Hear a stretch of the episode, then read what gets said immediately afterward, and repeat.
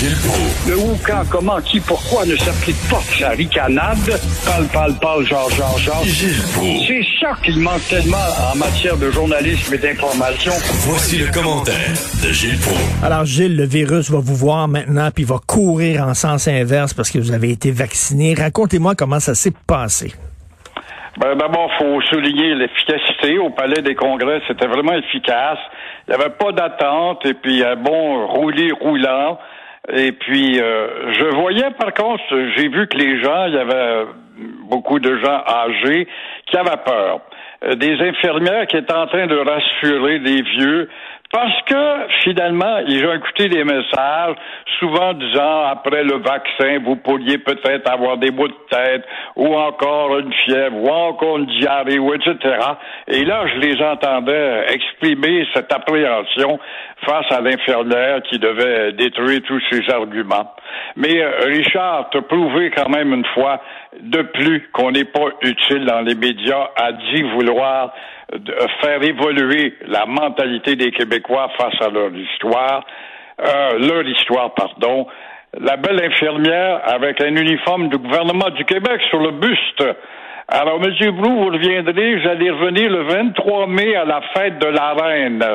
Je dis, mademoiselle, comment vous pouvez me parler de la fête de la reine, vous qui travaillez pour le gouvernement du Québec? Ben, elle dit, la fête de dollars. D'abord, j'ai pas été capable de lui inculquer que la fête euh, des patriotes existait.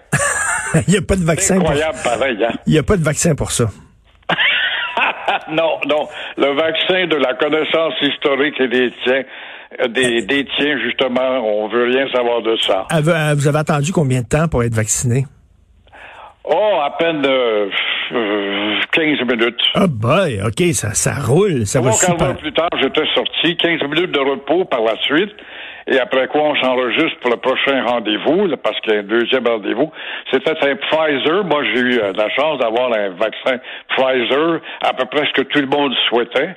Alors, Mais, mais c'est quand, c'est quand votre deuxième euh, rendez-vous là, pour le l'autre don? 23 mai à la fête de la reine. 23 mai, vous là, vous allez être blindé ben raide, les deux vaccins, là. Ouais. Vous allez pouvoir aller dans un rave. oui. Monter dans le nord, m'amuser, danser à la discothèque ou aller au beach club. Ben, êtes-vous, pour ça, vous, le fameux passeport, en disant, là, les gens qui ont été vaccinés deux fois, là, euh, eux autres vont pouvoir aller, on va leur donner des permissions spéciales que les gens qui sont pas vaccinés n'auront pas? C'est un contrôle de plus. J'ai envie de dire, ça, ça m'agace d'avoir des contrôles, mais euh, quand les autorités euh, décident de tout savoir sur toi, ils ont qu'à pitonner rapidement. On aurait pu très bien inclure ça dans le la fiche des, euh, des passeports, tout simplement. Puis en pitonnant ton passeport, c'est écrit oui, il a été vacciné. Est-ce que c'est nécessaire? C'est peut-être encore une fois une mobilisation d'argent et d'énergie inutilement. Aujourd'hui, dans sa chronique, euh, Denise Bombardier dit que ça donne strictement rien euh, de demander de rebaptiser la- l'aéroport à Pierre-Éliott Trudeau. C'est un geste symbolique. De toute façon, c'est le fédéral qui va décider. On gagnera pas. Euh, ce qu'il faut, c'est des gains concrets, pas des gains symboliques. Oui, elle a peut-être raison. Bon, euh, c'est bien beau euh, pour euh, le nom de Pierre-Éliott Trudeau à l'aéroport, c'est un faux débat. Elle a peut-être raison, mais euh, est-ce qu'on doit endurer pour autant, si ce n'est pas le nom de Trudeau, des Horatio Nelson, est-ce à dire qu'on touche plus à la toponymie? Est-ce qu'on va faire comme à New York, avoir des noms euh, de rues numérotées, première avenue à la 145e avenue, euh, Lord Elmer, on n'a pas le droit d'enlever ça et d'oublier que Lord Elmer, c'était un, un, étrangleur de, de Québécois, ça, dans le temps, il a fait venir 600 000 euh, Irlando-Écossais pour euh, assimiler euh, cette région-là une fois pour toutes. C'est à cause de la rébellion des patriotes qui n'a pas pu le faire. Alors, euh, est-ce qu'on va donner des numéros aux avenues à la place? Non. Je pense que Thomas, euh, Thomas Mulcair, qui est quand même un ancien ministre, il a bien raison. Il fait remarquer qu'on attribue très souvent aux aéroports des noms d'anciens politiciens, comme s'ils avaient marqué tant que ça que l'histoire. Il y a tellement d'autres mondes qui ont marqué l'histoire. En l'occurrence, on a oublié des femmes Par exemple, on pourrait se mettre le nez dans mon livre, Les 60 femmes qui ont marqué l'histoire du Québec. Ou encore, on a oublié un Indien, un Amérindien de Jim Mulcair.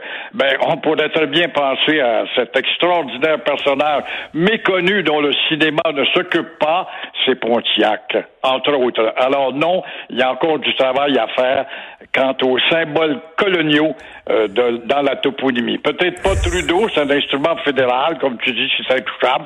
Je vois pas son fils euh, participer à, à l'élimination du nom, mais quand même, il y a du travail à faire. On va faire comme à Brassard, on va donner des noms de fleurs aux rues, l'avenue du Muguet, l'avenue du Pissenlit, l'avenue de la Rose. C'est joli. Euh, d'enlever les noms d'écoles, par exemple Pierre Lemoyne d'Iberville ou je ne sais pas trop, et mettre plutôt l'école des quatre vents. Puis euh, c'est tellement beau, l'école de la montagne. oui, c'est joli des noms. Oui, des noms de garderie. Et en parlant de noms de toponymie, Gilles, euh, avant hier, dans le coin de Côte-des-Neiges, j'ai tombé sur la rue Saint-Kevin. Savez-vous qu'il y a un saint qui s'appelle Kevin? Je dire, c'est le sein des participants, c'est le sein des gens qui participent à Occupation Double. C'est quoi ça? Saint-Kevin?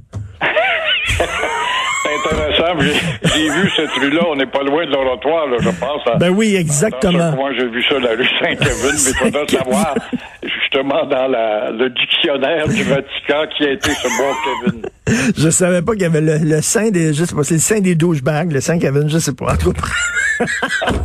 Alors, vous voulez parler des Chinois de Montréal? Ben oui, on en parle ce matin, puis la police confirme, les Asiatiques sont mal vus dans les rues euh, de Montréal, dans le quartier chinois, les pagodes des restaurants. Euh, voilà euh, que c'est eux qui ont causé la pandémie et puis euh, on a tendance à, développer en tout cas une agressivité à leur égard, leur jeter un regard hagard à, à l'égard de ces asiatiques. Mais les asiatiques euh, sont, sont pas tous des Chinois qui viennent de Yuan.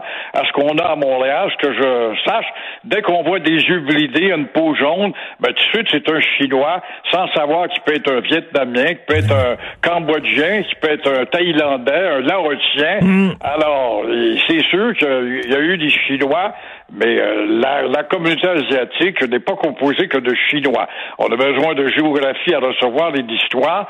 Ça rappelle un peu l'internement qu'on avait précipité à l'égard des Japonais d'ici des États-Unis après l'attaque de Pearl Harbor en 1941. Fait que, comme tu vois, on a du chemin à faire en connaissance de détermination et de désignation. Ben non, c'est complètement ridicule de s'en prendre à la communauté chinoise. C'est le régime chinois. Il faut faire une différence entre le régime et la communauté. Les Iraniens sont des gens, un peuple extraordinaire, cultivé, brillant, tout ça, mais ils ont malheureusement un régime de fous furieux. C'est pas la même chose. T'as une maudite belle distinction à faire. Les Iraniens, t'as as bien raison. Ça a été, euh, c'est eux qui, dans l'histoire de l'humanité, ont imposé avant les Juifs le Dieu unique. C'est extraordinaire, ça, avant les mhm. Juifs, les Juifs qui allaient avec le Dieu unique, arrêter de croire, je ne sais pas, une pierre euh, tombale ou encore un monument qui honore euh, Poséidon ou le dieu des mers, le dieu du feu, le dieu de la guerre. c'est les Iraniens qui étaient des pactes dans le temps, qui vont imposer, mais ils n'ont pas réussi par rapport aux Hébreux. C'est très intéressant de dire, tu parles de la culture des Iraniens, de don raison. Moi, je suis allé, c'est un pays de mosaïque. Ah oui, vous êtes allé, non, c'est une culture fantastique. Moi, je trouve que c'est un grand peuple, les Iraniens. Très, très, très. Puis à cause d'un régime, on les met tous dans le même bac. Ben oui. Non, non, comme quoi, euh, il y, a certaines personnes qui sont un peu débiles et qui confondent le régime et le peuple. Alors, Kevin, Saint Kevin, c'est Kevin de Glendalough. C'est un Irlandais euh, qui est euh, donc c'est un saint irlandais. Vous savez que Kevin, je savais pas, ça veut dire de noble naissance. Ah, ben c'est bon à savoir. Il est grandement temps qu'on se rentre ça dans la tête. Et voilà que la toponymie nous a aidés tous les deux, mon cher euh, Richard. C'est vrai. C'est un, un nom qui est noble, Kevin. On s'attendrait pas à ça nécessairement, mais c'est un nom, c'est un nom noble. Donc euh, voilà. Et dire qu'on connaît tant de Kevin qui ne sont que des vendeurs de drogue, de, de, de de guitare ou des bombes. vous allez à Ronde l'été, vous criez Kevin, il y a 10 000 enfants qui courent, courent après. Bon, merci beaucoup, Gilles Pro. On se reparle demain. Bye.